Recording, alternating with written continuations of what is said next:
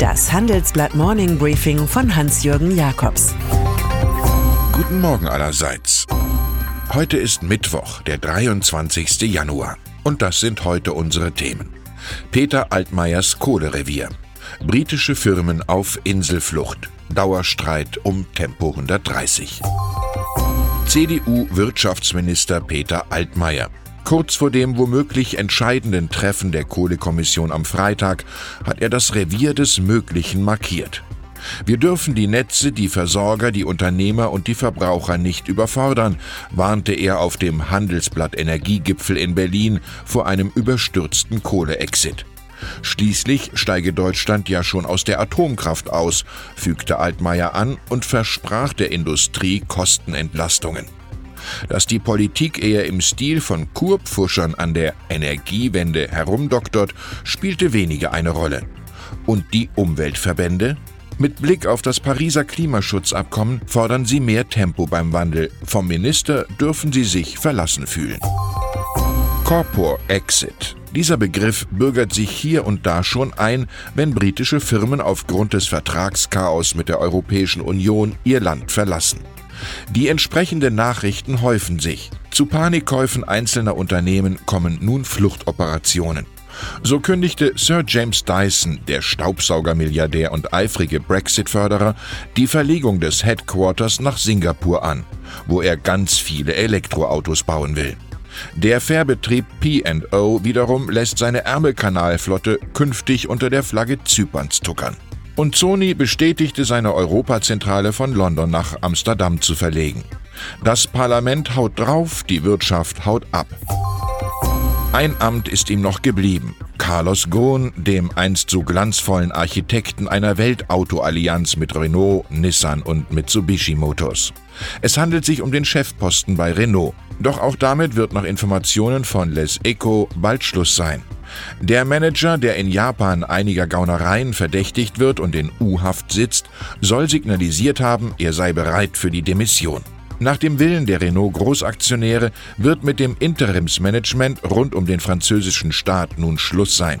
Als Nachfolger vorgesehen sind Michelin-Chef Jean-Dominique Senat als Non-Executive President sowie Thierry Bolloré als Generaldirektor. In ihrem schweren Amt können sie sich an La Rochefoucauld halten. Es ist eine große Dummheit, allein klug sein zu wollen.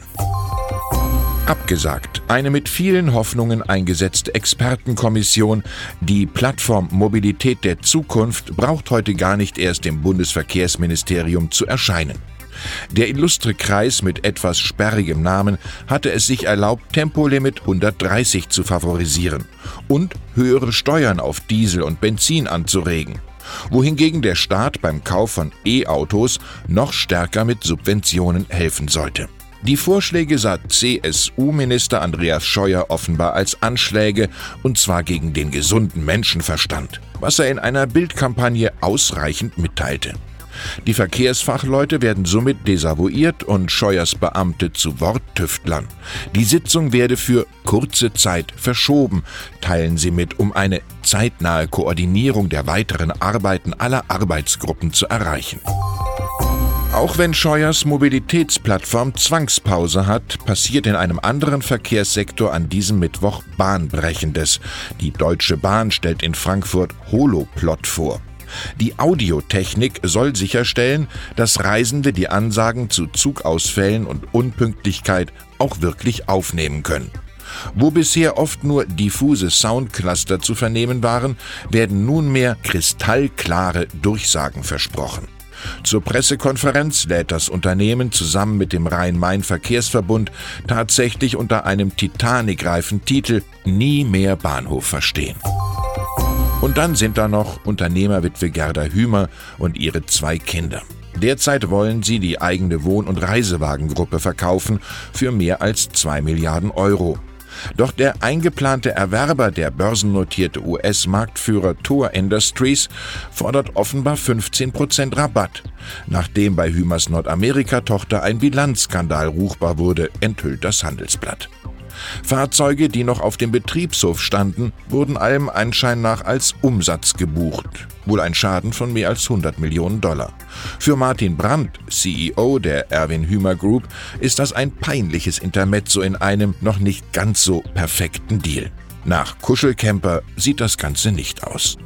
Ich wünsche Ihnen einen entspannten Tag ohne Bilanzüberraschungen. Es grüßt Sie herzlich Hans-Jürgen Jakobs.